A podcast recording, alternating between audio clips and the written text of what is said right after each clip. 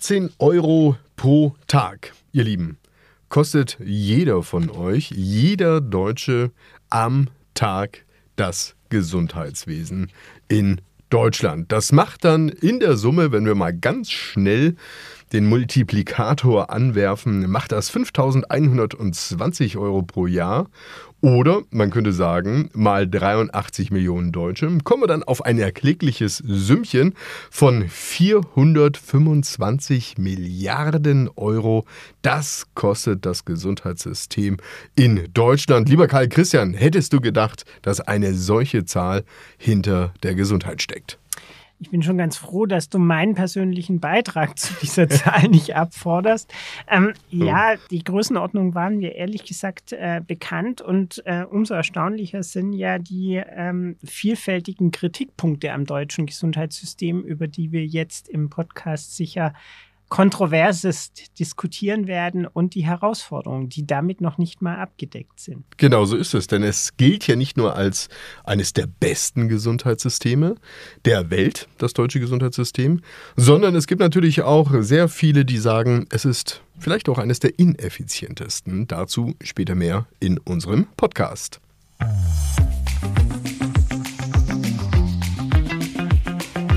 Bei Benzmann, der Podcast. Management und Märkte im Wandel mit Rolf Benzmann und Karl Christian Bay. Und damit herzlich willkommen bei Benzmann, dem Management-Podcast mit einer Doppelfolge zu dem Thema Healthcare. Es geht also um das Gesundheitssystem in Deutschland. Lieber Karl Christian, wie sagt ein Sprichwort so schön, wenn du gesund bist, hast du viele Probleme. Wenn du krank bist, hast du eigentlich nur ein Problem. Siehst du das auch so? Äh, ja, wahrscheinlich, wahrscheinlich trifft es tatsächlich zu, wobei ich das Gefühl habe, auch äh, wenn, man, wenn man krank ist, hat man noch zwei, drei übrig gebliebene Probleme Probleme. Und ähm, ich kann von daher nicht ganz nachvollziehen, äh, ob und inwieweit unser Gesundheitssystem tatsächlich äh, nur noch das Gesundwerden als Fokus hat. Das werden wir auch diskutieren müssen. Also geht es um Behandlung von Krankheiten oder ist ein gutes und effizientes Gesundheitssystem letztendlich eines, welches viel Energie und letztendlich auch viel Geld in die Erhaltung der Gesundheit, also sprich auch in die Prävention steckt. Darüber werden wir auch diskutieren. In der Doppelfolge geht es in der zweiten Folge vor allen Dingen um das Thema Transformation und Innovation und natürlich müssen wir auch über den lieben Karl Lauterbach sprechen der ja jetzt richtig Gas geben möchte. Ja, also Corona ist weg und ähm, damit auch große Tätigkeitsfelder sozusagen, aber dafür hat er sich jetzt einiges anderes auf die Agenda geschrieben. Das wird natürlich auch ein Thema sein und wir werden kritisch uns auch zu diesen Themen auseinandersetzen, ob es nun die elektronische Patientenakte ist oder natürlich auch die Krankenhausreform oder auch was er in Sachen Medikamente vorhat. Aber lass uns doch erstmal zu Beginn über das Gesundheitssystem in dieser Folge an sich sprechen. Es gilt als eines der besten der Welt. Warum ist es denn eigentlich so, Karl Christian? Man kann ja top of the class sein, weil die anderen so schlecht sind. Ja, ich glaube, äh, wir haben äh, tatsächlich ein Gesundheitssystem etabliert, das äh, ein sehr soziales System ist im Verhältnis zu anderen äh, Gesundheitssystemen, die wir in der, in der Welt äh, wahrnehmen können. Wenn wir beispielsweise den Blick nach Amerika wählen, dann haben wir dort tatsächlich keine Grundversorgung, wie wir sie jetzt hier kennen, durch ein soziales Netz, das der Staat ähm, im Sozialstaat wirft, sondern müssen tatsächlich sehr, sehr viele ähm, gesundheitliche Nebenfolgen abdecken durch private ähm, Investitionen, was dazu führt, dass wir eben auch vielfältig eine Zweiklassen-Medizin entwickelt haben. Das ist nicht unser Verständnis, auch wenn wir natürlich auch differenzieren zwischen Kassenpatienten und Privatpatienten. Aber wir sind bei weitem nicht so differenziert, ausdifferenziert, wie das beispielsweise in den USA der Fall ist. Ja, genau. Dort haben wir ein sogenanntes privates Versicherungssystem oder man könnte auch sagen, es ist marktwirtschaftlich organisiert. Also das heißt, die Organisation und die Steuerung des gesamten Gesundheitssektors liegt an sich bei privaten Akteuren. Bedeutet, dass letztendlich die Gesundheitsleistungen privat bezahlt werden oder natürlich auch über eine Privatversicherung abgedeckt werden können. Aber da gibt es natürlich schon auch große Schattenseiten, wie beispielsweise das Thema Lotfortzahlung. Also wenn du im Krankheitsfall ja. ähm, eben nicht arbeiten kannst, dann kannst du eben nicht arbeiten und es gibt keinen Lohn, was ja dann zu wirklichen Abarten ja. führt, dass die Menschen mit Ach und Krach sich noch zur Arbeit robben, um bloß nicht diesen Job oder natürlich ihr Gehalt zu verlieren. Das System scheint für mich auf den ersten Blick enorme Schattenseiten Absolut. zu haben, weil es enorm ungerecht ist. Ist es aber dafür effizient? Nein, ich glaube es tatsächlich nicht. Und ich glaube auch, wenn man, wenn man nur wenige Jahre zurückblickt auf Obamacare, ähm, dann waren dort genau die von dir angesprochenen Missstände eigentlich der wesentliche Treiber zu einer Reform hin weg äh, oder weg von der reinen marktwirtschaftlichen Betrachtung hin zu einem sozialeren System, vielleicht nicht ganz zu dem sozialen Netz, das wir haben, aber doch mit ersten Implikationen, dass man tatsächlich eben eine Grundversorgung medizinisch auch bereithält. Nun gibt es ja sag mal, auf der anderen Seite diese sogenannten staatlichen Gesundheitssysteme. Also wenn man sich mal Länder anschaut, wie beispielsweise Schweden, Norwegen, hm. Finnland, Großbritannien, Dänemark, Griechenland oder so und so weiter. Dort ist es ja im Prinzip so, dass der Staat die Versorgung mit Krankenhäusern und Gesundheitszentren organisiert, auch Operationen bezahlt, für mhm. Therapien sorgt und so weiter. Der Staat ist derjenige, der sich jetzt hier um deine Gesundheit kümmert. Einige Länder setzen auf dieses System. Wie würdest du das einordnen? Ja, ich glaube, wir stehen in Deutschland da etwa in der Mitte. Äh, weil wir eben tatsächlich nicht nur ähm, äh, wie in Amerika rudimentäre Rahmenbedingungen vorgehen, sondern wir haben tatsächlich einen rechtlichen Rahmen, der durch die äh, Sozialgesetzbücher äh, seitens der Regierung ja auch schon seit Jahrhunderten jetzt äh, vorgegeben ist. Ähm, gleichzeitig ist aber im Unterschied zu den äh, von dir angesprochenen äh, Staaten, die noch stärker in die Vollversorgung gehen, bei uns das, die eigentliche Abwicklung, die eigentliche, ähm, der eigentliche Prozess verlagert aus dem staatlichen Umfeld in die Selbstverwaltung der verschiedenen im, im Gesundheitswesen äh, agierenden Institutionen, während, wie gesagt, die Nordics äh, zum Beispiel auch die Verwaltung und die ähm, Organisation des Gesundheitssystems zentral vorhalten. Das führt natürlich zu einer höheren Staatsquote, im Übrigen zu einer höheren Staatsquote, die wir ja aus Corona auch schon mal gehört haben, weil in dem Moment, wo wir in der Pandemie, in der Daseinsvorsorge, gerade im Gesundheitswesen, doch die eine oder andere Schwachstelle identifiziert mhm. haben, wenn wir beispielsweise mal an die Belegungssituation in den, äh, in den äh, Krankenhäusern denken und an die Überlastung des Pflegepersonals, dann ist natürlich ein staatlich reguliertes System nochmal deutlich vorzugswürdig gegenüber einem selbstverwalteten System, weil tatsächlich der Marktanreiz zugunsten der Daseinsvorsorge eine geringere Rolle spielt. Das Erstaunliche ist ja vor allen Dingen auch, wenn wir uns das deutsche Gesundheitssystem anschauen, dass dieses Selbstverwaltungsprinzip, von dem du da gesprochen hast, ähm, bisweilen auch ich würde mal sagen, die, Tendan die Tendenz zu einer Unübersichtlichkeit hat. Ja?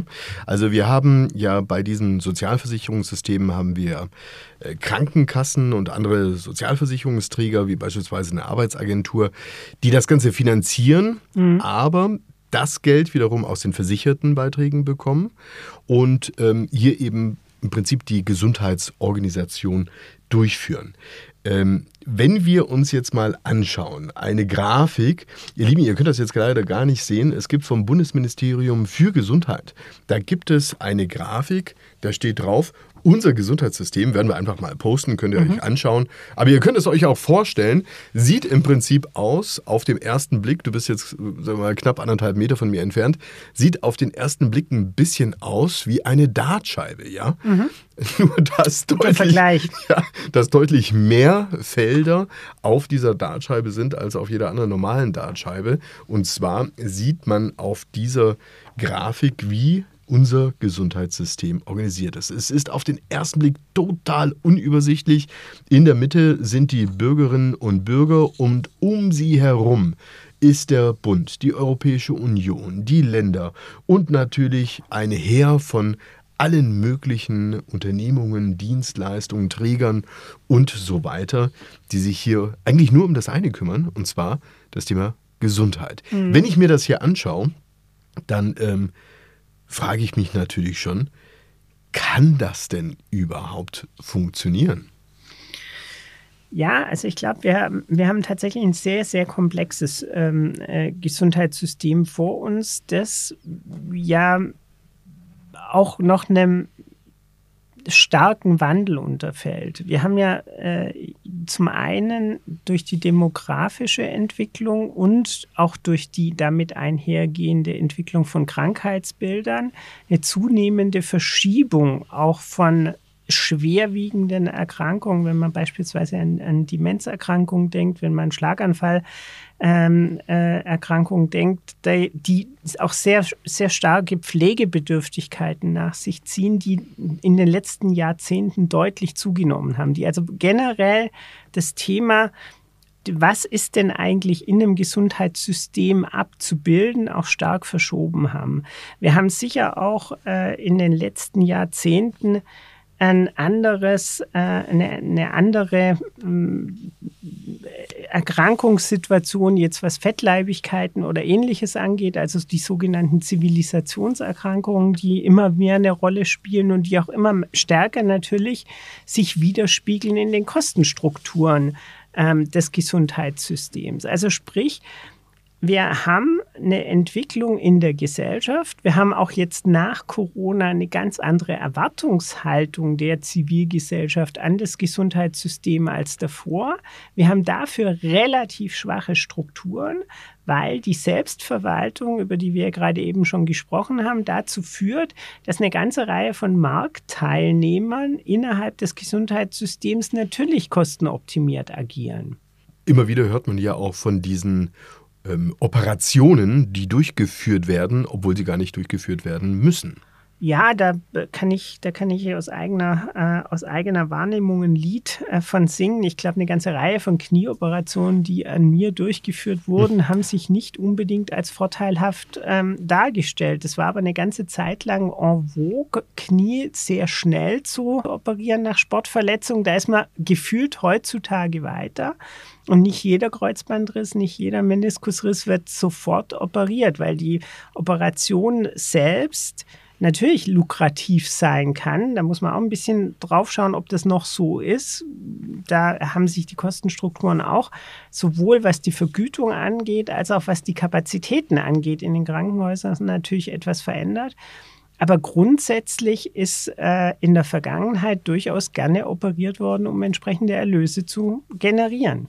Und das hat natürlich auch was mit den Leistungsbereichen zu tun. Genau. Ist ja klar. Also ich sag mal so, wenn einer dafür zahlt, dann ist gut, wenn einer nicht dafür zahlen würde, dann macht man es lieber nicht. Ja, wir, wir sehen ja an einem Bereich auch schon, dass wir vielfältig jetzt in so Mischkonstellationen kommen, wenn wir mal die Zuzahlungssituationen betrachten, die ich bei bestimmten nehmen wir jetzt Zahnbehandlungen ja ohnehin schon seit längerer Zeit kenne, die aber jetzt zunehmend auch in anderen therapeutischen Maßnahmen eine Rolle spielen, dann ist die Zuzahlung, die ich ja oberhalb meiner Versicherungsbeiträge und damit oberhalb meines Beitrags in die Sozialversicherungssysteme, die ja die Träger des Gesundheitssystems sind, leisten muss, zeigen ja, dass wir uns immer stärker dann doch in eine Zweiklassenmedizin entwickeln, in der die Reicheren sich Dinge noch leisten können, die gegebenenfalls aus der Grundversorgung ausgesteuert werden, also nicht mehr inkludiert sind in der Grundversorgung. Mhm.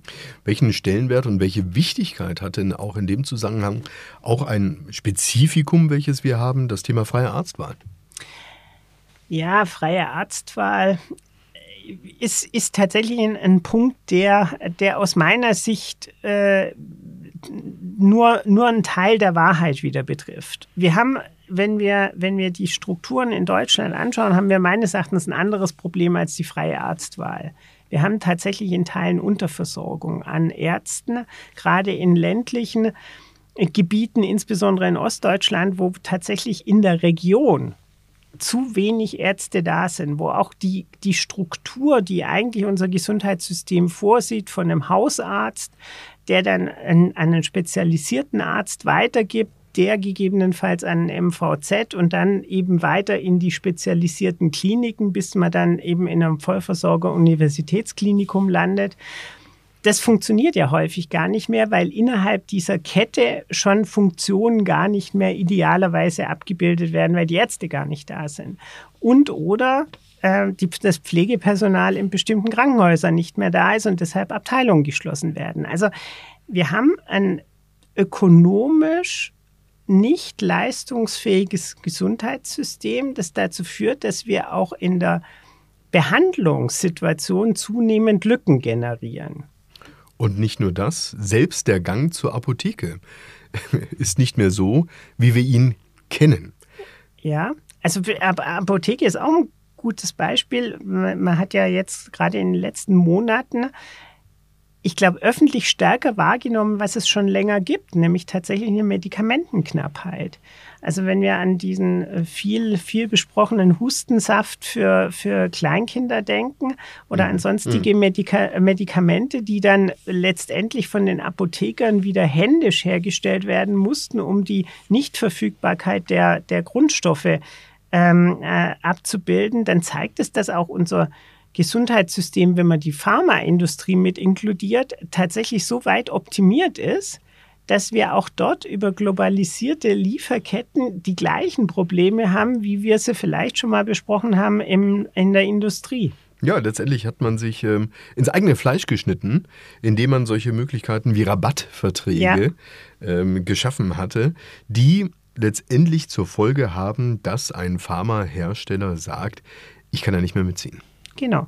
Genau. Also ich, ich, ich glaube generell, die, die, äh, die Pharmahersteller haben natürlich auch, das sind erwerbswirtschaftlich organisierte Unternehmen. Sprich, die, sie haben eine unstreitige Gewinnerzielungsabsicht. Die haben nicht die Aufgabenstellung einer Daseinsvorsorge. Und natürlich ist das Problem, das ja auch vielfach diskutiert wird, ist die Behandlung attraktiver als die Prävention. Also habe ich, äh, hab ich sozusagen eine, ein Mittel gegen Krebs in der Prävention oder behandle ich dann über Chemotherapien, über Bestrahlungstherapien den Krebs? Da ist der Anreiz vielfältig, äh, vielfältig falsch gesetzt. Und äh, gleichzeitig haben wir immer mehr Bereiche, in denen es zu geringe Fallzahlen geht, gibt, als dass es interessant ist, dafür die Medikamente zu entwickeln. Das sind ganz seltene Erkrankungen, auf die die Pharmaindustrie sich natürlich nicht mehr kapriziert, die vielleicht noch als Nebeneffekt von, der, von Forschung und Entwicklung mit bearbeitet und vielleicht sogar gelöst werden. Aber ansonsten eigentlich out of scope sind, weil sich damit kein Geld verdienen lässt, weil es einfach nicht das relevante Volumen hat. Und der dritte Punkt, den man meines Erachtens in dem Kontext gut ansprechen kann, ist, wir laufen vielleicht in ein größeres Problem, was Resistenzen gegen Medikamente angeht. Also die Menschen entwickeln sich ja tatsächlich als Organismus auch. Und wenn man, was ja vielfältig auch in der, in der Presse verfolgbar war, über Antibiotikaresistenzen spricht, dann ist offensichtlich dort auch kein Initial zu spüren, dass man wirklich an weiteren Antibiotika ähm, Stämmen arbeitet, die als weitere Alternative eine Rolle spielen können, obwohl man in der Zwischenzeit weiß, dass hier große Probleme auf die Menschheit zukommen. Ja, das Krankheitsspektrum hat sich natürlich signifikant verändert. Auch da vielleicht nochmal ein Vergleich. Vor 150 oder vielleicht vor 100 Jahren waren Infektionskrankheiten die größte Bedrohung. Das sieht jetzt mittlerweile ein bisschen anders aus. Ja, daran, da, da, da, kommt ja auch die Mortalität hier ins Spiel, weil vor 100 Jahren ist man unter Umständen an so einer Erkrankung, wie du sie gerade benennst, ja auch gestorben. Also wir hatten eine, eine deutlich frühere Sterblichkeit. Heutzutage haben wir eher das Problem, die Sterblichkeit scheint im Griff. Wir verlängern die Leben, haben aber natürlich gegenläufig auch zum Teil die vorerwähnt schweren Erkrankungen, Demenzen, Alzheimer ähm, oder Parkinson, die typische Alterserkrankungen ja sind, bei denen, bei denen extremer Pflegeaufwand entsteht, der ja auch vom Gesundheitssystem abgebildet werden muss. Und auch wenn ich die Zahlen richtig, richtig äh, in Erinnerung habe, sind die Schlaganfall Patientenzahlen ebenfalls in den letzten Jahren signifikant gestiegen gegenüber dem letzten Jahrhundert. Genau, es geht letztendlich auch um die nicht übertragbaren Krankheiten. Das ist sozusagen das große Übel der Industriestaaten. Ja. Wie du sagst, das können Krebserkrankungen sein, Diabetes, Herz-Kreislauf. Psychische Erkrankungen sind natürlich ja. ein Wahnsinnsthema. Ja. Das merken wir jetzt auch immer mehr, auch in der öffentlichen Diskussion. Das sind auch tatsächlich mit die Hauptursachen. Aber Karl Christian, am Ende geht es ja wieder mal um das liebe Geld. Also sprich, wie wird eigentlich ein Gesundheitssystem finanziert und wie sollte es auch in der Zukunft finanziert werden, als dass es leistungsstark ist und wo kommt am Ende das Geld her? Schauen wir uns mal kurz ähm, an, wie es aktuell ist. Wir haben ja ein sogenanntes Solidarsystem. Mhm. Was heißt das? Solidarsystem heißt, ich zahle als ähm, Erwerbstätiger oder freiwillig versichert in die Krankenkasse ein. Die Krankenkasse verwaltet mein Geld und gibt dieses innerhalb dieser vorerwähnten Selbstversorgung dann an die einzelnen Protagonisten. Das können, wie gesagt, Ärzte sein, das können äh, Kliniken sein, das können medizinische Versorgungszentren sein, das sind Apotheken, das sind Physiotherapeuten und so weiter. Also alle Akteure profitieren letztendlich davon, dass aus einem Topf, der von allen gespeist wird, letztlich diese je nachdem, was es ist, also entweder Vergütungen für Medikamente oder Fallpauschalen für bestimmte medizinische Leistungen bedient werden. Eine Besonderheit bei uns ist ja noch daneben, dass wir neben der ähm, gesetzlichen Versicherung ja auch noch eine private haben. Mhm. Äh, vielleicht hier auch nochmal so das Verhältnis, das liegt ungefähr bei 89 Prozent bei den gesetzlich äh, Versicherten, Pflichtversicherten und 11 Prozent der Privaten. Was sagen uns eigentlich diese Zahlen? Ja, ich, ich mm, weiß nicht, ob, ob man aus den Zahlen so viel ablesen kann, weil zum Beispiel alle Beamte ja zwangsläufig durch das Beihilferecht in der privaten Krankenversicherung mit, mit abgedeckt sind. Also von daher täuscht es ein bisschen darüber hinweg, dass ein Teil der öffentlichen Verwaltung ja auch noch auf der privaten äh, Krankenversicherungsseite steht. Grundsätzlich zeigt es aber, dass sich viele Menschen die private Krankenversicherung schon gar nicht leisten können, sonst hätte er einen höheren Anteil. So, und damit kommen wir jetzt nochmal zu dem Thema Finanzen. Du hast von dem Solidarsystem gesprochen. Das funktioniert natürlich nur so lange, so gut, wenn es ausgewogen ist. Ja. Wenn es ausbalanciert ist. Und ähm, diese Disbalance, die merken wir Jahr für Jahr, dadurch, dass auch immer Beiträge nochmal angehoben werden, mhm. dass die Zuzahlungen mhm. zunehmen und mhm. so weiter und so fort. Ähm, es äh, ja, fühlt sich so ein bisschen an, als ob man ähm, an der Ader abgezapft wird, ja, mhm. und ähm, da kein Ende in Sicht ist. Ja, da, da kommt man vielleicht jetzt aber auch auf die Missstände im Gesundheitssystem vielleicht nochmal zurück. Also wir haben schon durchaus auch Faktoren oder, oder äh, Situationen in diesem Gesundheitssystem mit drin, die zeigen, dass wir wirklich von einem nicht nur kranken System, sondern auch von einer kranken Gesellschaft reden. Ähm, du hattest ja eingangs äh, mir Statistiken gezeigt, dass wir am Tag drei Millionen Arztbesuche haben und weitere drei Millionen Besuche in, äh, in Apotheken haben. Wenn man sich das also vorstellt und unter, unterstellt, dass drei Millionen Deutsche tagtäglich beim Arzt sitzen, dann ist natürlich schon die Frage, wie soll so etwas finanzierbar sein? Und knapp 400.000 werden an diesem Tag quasi parallel stationär behandelt. Ja.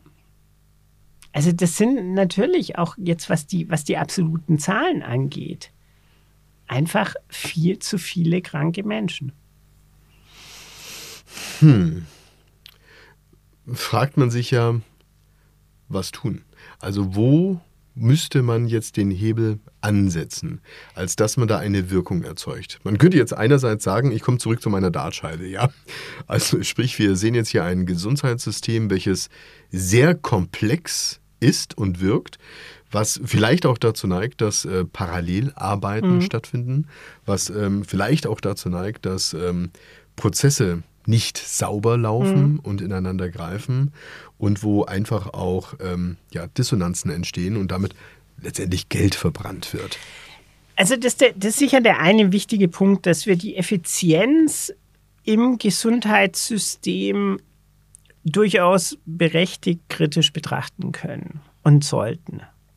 Herr Christian, ähm, was ich feststelle, vor allen Dingen auch in letzter Zeit, gerade wenn es auch um das Thema Effizienzen geht, gibt es auch immer wieder Diskussionen, und zwar völlig Wurst in welchem Bereich, ähm, zwischen Bund und Ländern. Ja, das ist hier ja Land genauso. Und Kommunen. Das ist ja völlig ja, Wurst, über was du jetzt anpackst, ja. ob es das Bildungssystem ja. ist, ja, ob es das Verkehrssystem ist, ob es jetzt das Gesundheitssystem ist oder wie auch immer. Also wenn du jetzt mal von ganz oben drauf schaust, ja, und dich fragst, ähm, wo müsste man denn eigentlich wie den Hebel ansetzen, dann wäre es doch vermutlich auch im Aufräumen der Zuständigkeiten zwischen Bund und Ländern und Kommunen, oder nicht? Ja, also das spielt, das spielt sicher eine große Rolle. Man hat ja jetzt in der Corona-Pandemie tatsächlich erstmalig die Gesundheitsämter mal wieder wahrgenommen. Ich kann mich erinnern, dass ich als Schüler immer Weil irgendwas im Gesundheitsamt hatten. machen musste, aber äh, danach war mir eigentlich nicht mehr so richtig klar, wozu wir Gesundheitsämter haben.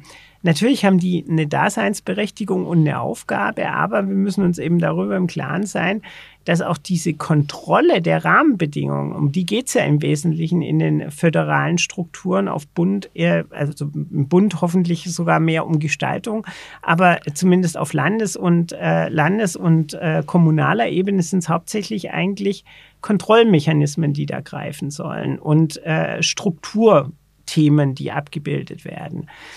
Ich glaube, das ist logischerweise immer ein Thema, was Doppelfunktionen angeht, was auch Effizienzen in der Verwaltung angeht. Und darüber werden wir ja im zweiten Teil unseres Podcasts noch viel intensiver reden, wenn wir dann über Digitalisierung im Gesundheitswesen, die ja weitestgehend ausstehend ist, nachdenken. Da spielt ja die öffentliche Verwaltung auch äh, dann eine große Rolle.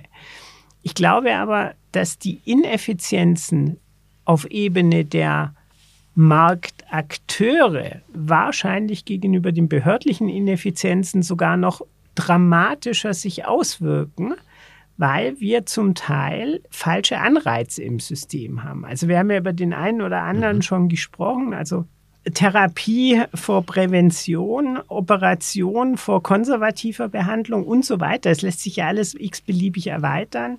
Gibt ja auch diese ähm, viel bekannten, nicht weiter zu vertiefenden Fälle, äh, wo man zumindest in der Vergangenheit eben versucht hat, äh, ähm, Massagen über die Physiotherapie zu bekommen oder, oder ähnliche Absurditäten. All das sind natürlich Effizienzkiller in diesem System. Kai Christian, du bist ja auch Unternehmensberater. Mhm. Und ähm, ich weiß, dass du bisweilen auf Unternehmen triffst, die sehr komplexe Strukturen haben, weil sie vielleicht auch einfach so gewachsen sind. Mhm. Ja, da hast du da eine Abteilung, hier eine Abteilung und das kann dann plötzlich riesengroß werden. Und wenn wir dann über ein Milliardenunternehmen sprechen, dann hast du ähm, nicht Milliardenabteilungen, aber du hast ähm, doch sehr viel, vielleicht auch Silos und so weiter. Ja, stell dir mal vor, du hättest jetzt Du hättest von mir jetzt ein Beratungsmandat. Ja? Mhm. Und ich würde dir, ähm, ich wäre jetzt Chef von einem 425 Milliarden Euro Unternehmen. Mhm. Und ich würde dir jetzt meine äh, beliebte Dartscheibe hinlegen mhm. und dir mhm. sagen, ach Mensch, lieber Kai, Kai Christian, hier guck mal, das ist mein Umsatz, den mhm. ich da mache, das sind meine Abteilungen, die ich da habe. Wie würdest du, wenn das jetzt natürlich alles mir gehören mhm. würde, mhm. was ja de facto mhm. jetzt nicht der Fall ist, aber jetzt nur mal als Gedankenspiel, ja, wie würdest du denn da jetzt durchmähen?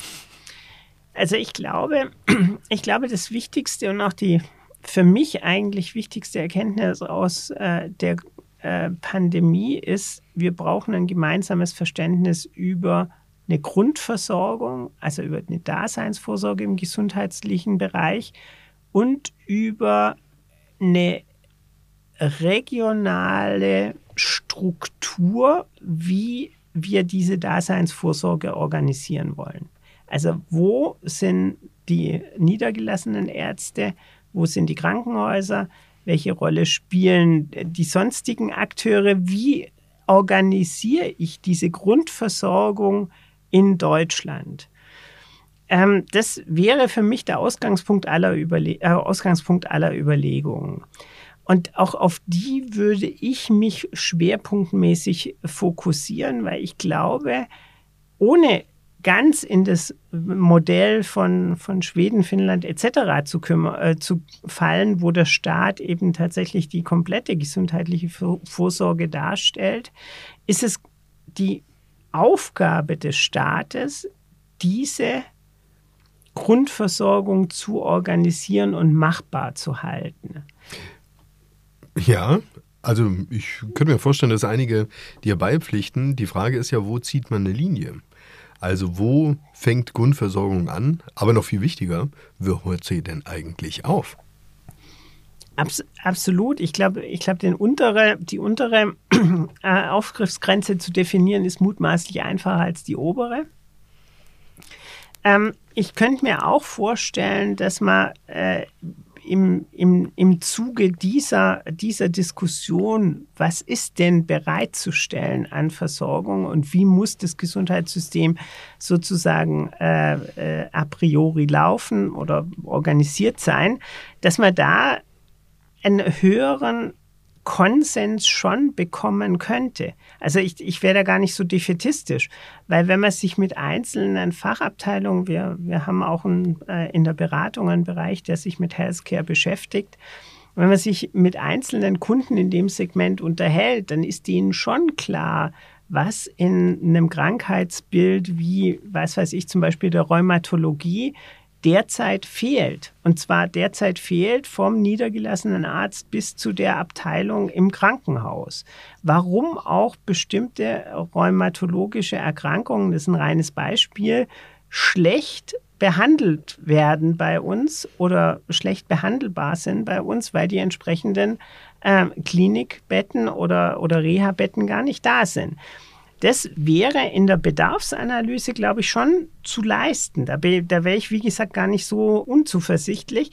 Im Gegenteil glaube ich, dass man mit diesem Verständnis über Grundversorgung auch zu vielleicht belastbareren Vergütungssystemen kommt, in denen fehlerhafte Anreizsysteme raus sind und tatsächliche Leistungen des, der, der Ärzte und der, äh, des Pflegepersonals auch attraktiver vergütet werden. Also ich bin ehrlicherweise immer schockiert, ich habe ja die eine oder andere eigene Krankheit, wie gering eigentlich die Vergütung ist, die ich, ich bin privat krankenversichert, zum Teil an Ärzte zahlen muss, die höchst qualifiziert sind und die sich in einer Umgebung bewegen, wo ich mir hinterher denke, wie kann der eigentlich die Praxis sich leisten?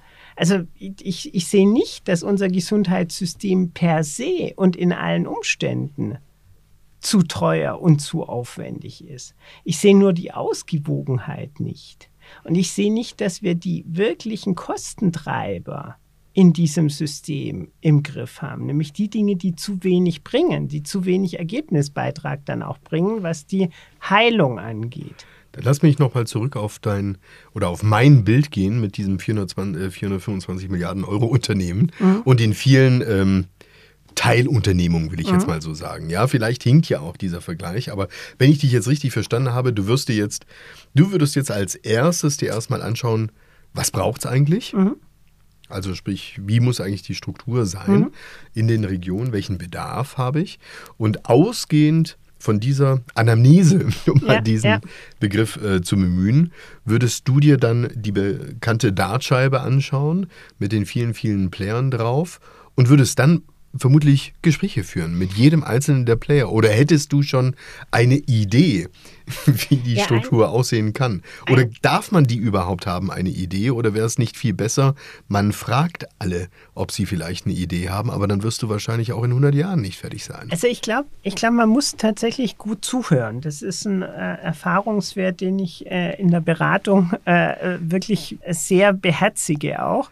Ähm, weil im Regelfall wissen die Akteure besser als der Berater, was Sache ist. Man hört nur zu wenig zu und glaubt zu sehr, dass man eine, äh, eine, eine, eigene, eine eigene Idee hat. Also von daher zuhören. Und ich finde ganz interessant, wenn man mal so in die Pflegesituation reinschaut, da, da hört man vieles was an Wahrheiten durchaus jetzt auch nicht vollkommen neu ist. Aber ein Punkt war, war vielleicht zu schnell gegangen, der wird auch schwerpunktmäßig sicher im zweiten Teil besprochen. Ich glaube schon, dass ein großer Teil der Ineffizienz in unserem System auch darin begründet liegt, dass wir keine Prozessdurchgängigkeiten haben. Mhm. Also das Thema, das wir im zweiten Teil insbesondere fokussieren werden, ausstehende Digitalisierung, elektronische Patientenakte. Und da habe ich ja einen Anwendungsfall äh, vor Augen, über den wir dann sicher auch reden werden. Das sind ja Dinge, die es bei uns so aufwendig auch zum mhm. Teil machen und in vielerlei Hinsicht auch vergleichsweise intransparent. Also mir ist schon passiert, dass ich bei Eingangsuntersuchungen im Krankenhaus mehr oder weniger mein Krankheitsbild selber beschreiben durfte, weil der, Arzt, äh, der Arztbrief noch nicht da war. Und weil die entsprechenden äh, MRT-Unterlagen auch nicht da waren, hat man halt nochmal eins gemacht. Das Was? zeigt ja schon mal idealtypisch, was da schiefgehen kann. Wir haben uns ja in unserem Podcast über viele Branchen auch in der Vergangenheit unterhalten. Ja. Und ähm, es ist ja schon erstaunlich, wenn du das jetzt mal nebeneinander stellst. Ja, also wir haben uns über den Maschinenbau ja. beispielsweise unterhalten.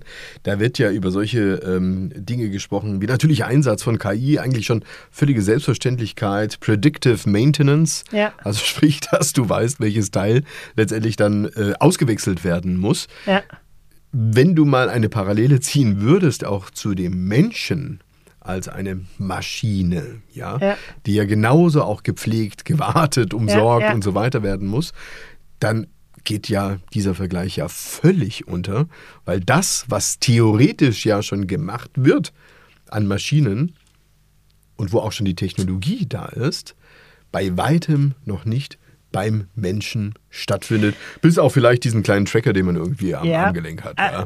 Absolut, absolut, da kann ich dir nur beipflichten und ich weiß natürlich nicht, weil ich nicht, nicht vom Fach bin, ob das zutrifft. Ich habe es aber zumindest mal gelesen, dass es über KI eine höhere Trefferquote gibt bei der Auswertung von Fotos in der Früherkennung von Hautkrebs als bei ärztlicher Inaugenscheinnahme.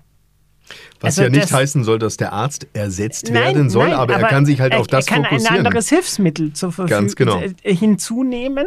Das kann er aber derzeit unter Umständen deshalb nicht, weil die Praxis gar nicht entsprechend ausgestattet ist und er auch entsprechende Investitionen gar nicht tätigen kann. Oder er Schlagzahlen durch die Praxis durchjagen muss, genau. damit das Ganze irgendwie halbwegs wirtschaftlich ist. Genau. Ja. Aber, aber dass der Nutzen noch nicht transportiert ist mhm. und dass da ein extremes Gefälle ist von den hochleistungsmedizinischen Zentren, wenn wir an große Universitätskliniken denken, hin zu dem, was Hausarztpraxen am anderen Ende dann leisten müssen, das ist definitiv ein, ein, ein Thema.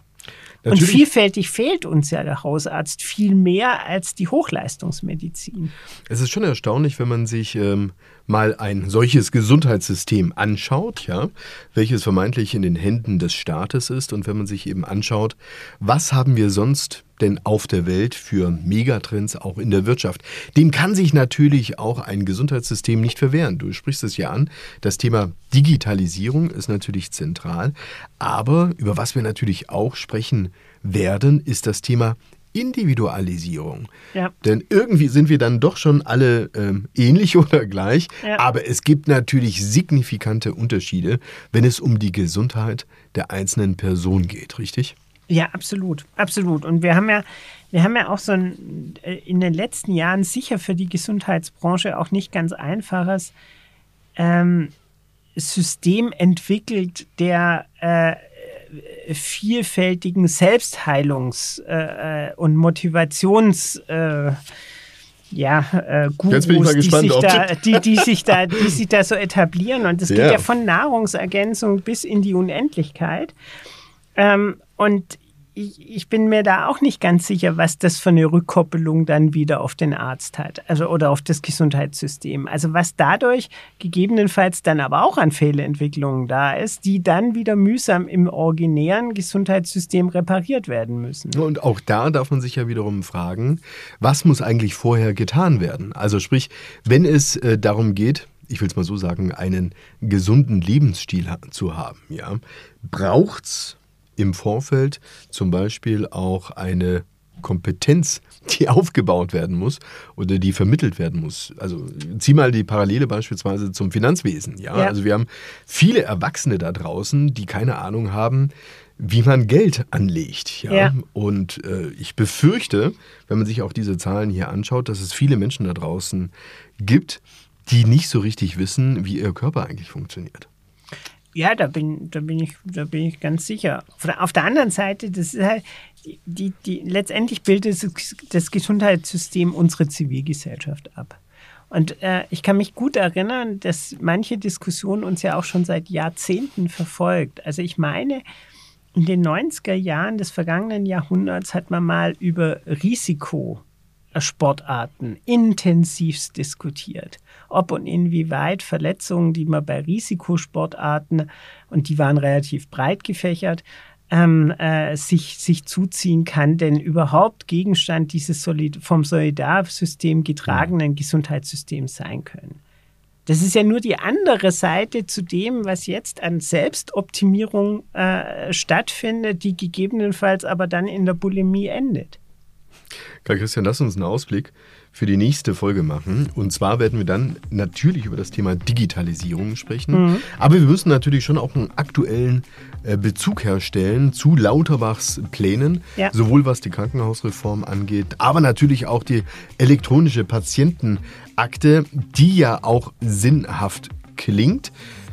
Wir müssen aber darüber unterhalten, was sie dann am Ende ganz genau für alle bedeutet. Kai Christian, was wünschst du dir für die nächste Folge?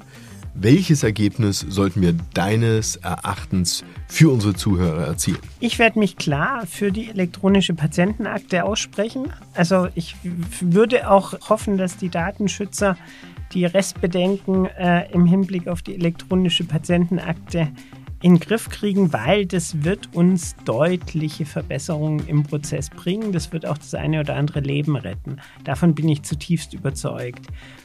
ob und inwieweit wir in der Krankenhausreform den richtigen Hebel ansetzen, da bin ich ehrlich gesagt noch nicht ganz überzeugt. Ähm, das Krankenhaus muss da sein, wo es gebraucht wird. Ich bin aber nicht der Meinung, dass es überall dort sein muss, wo es ein privater Anbieter gerne hätte. Ähm, von daher sind wir da eigentlich in der Diskussion, die wir eben schon geführt hatten, äh, wie, wie organisiere ich flächen, flächendeckende Grundversorgung?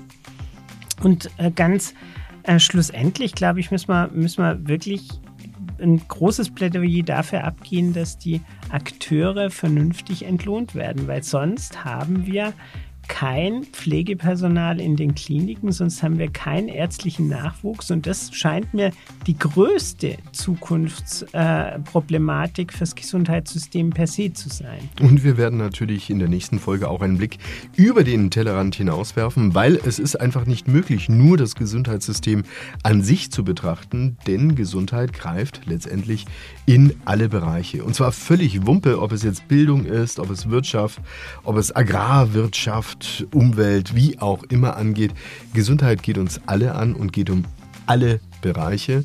Es ist ähm, auch bekannt als Begriff von Health in All Policies, als Modell für ein präventives Gesundheitssystem. Was sich ganz genau dahinter verbirgt, dazu mehr in der nächsten Folge. Bis dahin wünsche ich euch alles Gute und bleibt gesund. Tschüss, bis zum nächsten Mal.